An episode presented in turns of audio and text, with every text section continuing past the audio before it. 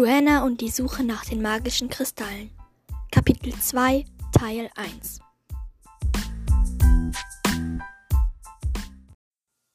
Luke und ich mussten einige Minuten im Warteraum Platz nehmen. Wir unterhielten uns darüber, wie gemein es von Janis war, Alec so zuzurichten. Verstehst du, warum Janis Alec so verprügelt hat? Ich meine, nur weil du ihn gehört hast, riskiert er, dass er wegen Körperverletzung ins Gefängnis wandert, sagte Luke. Nö, weil guck mal, wenn ich ihn bei etwas Geheimen belauscht hätte, dann würde ich ja vielleicht sogar verstehen, was er sagte. Aber er meinte ja nur, Gangrel war noch nicht bei ihnen. Was ist da so besonders dran? Wenn ich das wüsste. Ist ja auch eigentlich egal. Tatsache ist, dass er Alec einfach verletzt hat. Und da hat er nun mal nichts anderes verdient, als ins Gefängnis zu wandern. Stimmt, verdient hat er es, aber wir wünschen es natürlich keinem. Ja, logisch. Wir unterhielten uns noch eine Weile. Dann, eine Viertelstunde später, kamen Robin, Sarah, Marek, Phil und Lena. Luke stellte sich sofort zu den Großen und erzählte ihnen alles, was der Doktor gesagt hatte, genauso wie er es gesagt hatte. Also mit unendlich vielen Fachworten. Anhand der Gesichter von Lena und Phil konnte ich sehen, dass sie auch nur Bahnhof verstanden. Ich konnte es gut verstehen, denn diese Fachsprache verstand ich auch nur mit Mühe und Not. Wir stellten uns in einen dreieckigen Kreis und ich erzählte ihnen alles. Also, der Arzt sagte, dass Alec sich die Hand und die Schulter geprellt hat. Aber was ich viel interessanter finde, laut Alec konnte er sich auch nicht bewegen. Und als er sich bewegen konnte, wurde er von Jannis so übel zugerichtet. Er hat uns und dem Arzt das im Krankenwagen erzählt. Ich schaute die beiden an und Lena stellte fest, das war echt gemein von Janis, Alex so zu verletzen. Und der Arzt hat nie, sicher nicht mehr festgestellt? Und wie heißt er überhaupt? fragte sie. Vielleicht kenne ich den, fügte sie noch hinzu. Ihre Mutter war im Krankenhaus Oberkrankenschwester. Der hieß, ähm, warte mal, Anator, Dr. Anator sagte ich. Lena schüttelte vielsagend den Kopf. Dann wechselten wir das Thema. Euer Trick war wirklich echt krass. Könnt ihr beide nicht Judo? fragte sie. Ja, wir können Judo, aber unser Trick war wirklich eine Bestleistung, oder nicht? meinte ich und schlug Phil versehentlich fast ins Gesicht. Er ignorierte das und stimmte mir zu. Ich hätte wirklich nie gedacht, dass wir die Duo-Tricks aus diesem Lager für Zwillinge je gebrauchen könnten. Warum wurden wir da nochmal hingebracht? Lena ging erst gar nicht auf diese Frage ein, sondern fragte einfach: Könnt ihr mir nicht auch was beibringen? Ich sah Phil an und zuckte mit den Schultern. Hä, ja, warum nicht? fragte ich. Phil sagte: Also, es gibt die Grundstellung. Und die geht so. Ein ganz einfach, einfacher Trick. Naja, Mm, der hier. Er zeigte einen Tritt.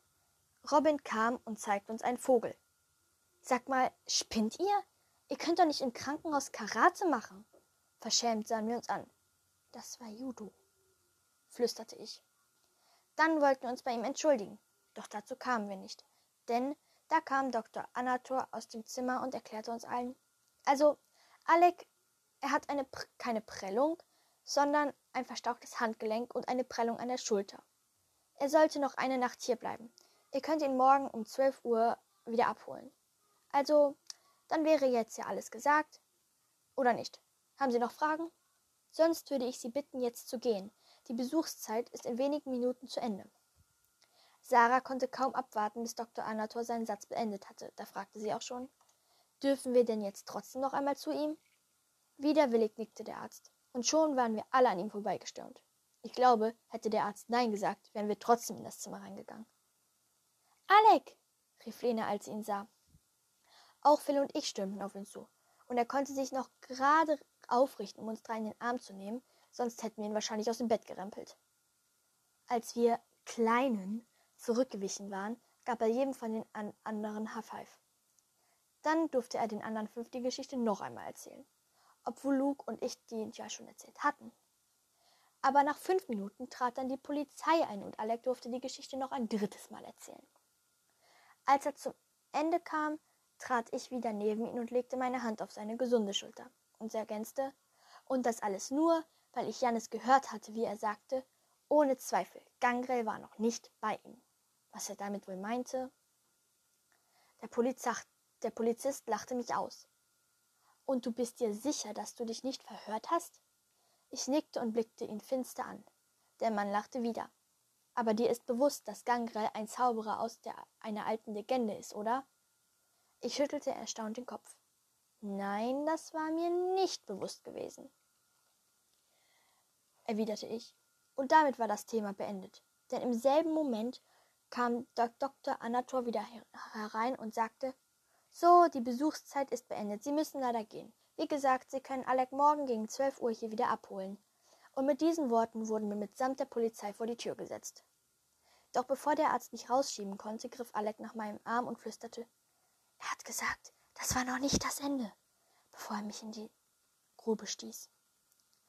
Alec ließ mich los und ich schaute ihn verwundert an. Das hatte er uns noch gar nicht erzählt. Vielleicht hatte er es einfach vergessen. Nein, so etwas vergisst man nicht. Das war Absicht, dachte ich.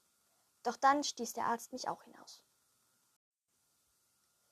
Als wir nach einer halben Stunde wieder in der Herberge saßen, gingen uns noch einige Fragen durch den Kopf, die wir dann auch gleich mit den anderen teilten. Wisst ihr, was seltsam war?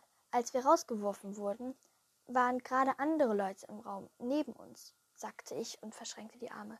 Sarah zuckte mit den Schultern und sagte, vielleicht mussten wir gehen, weil Alec neu da eingeliefert wurde oder weil er Ruhe braucht. Und selbst wenn nicht, warum sollte Herr Dr. Anatol uns rauswerfen? Vielleicht wollte er uns loswerden, um ein Experiment an Alec durchzuführen.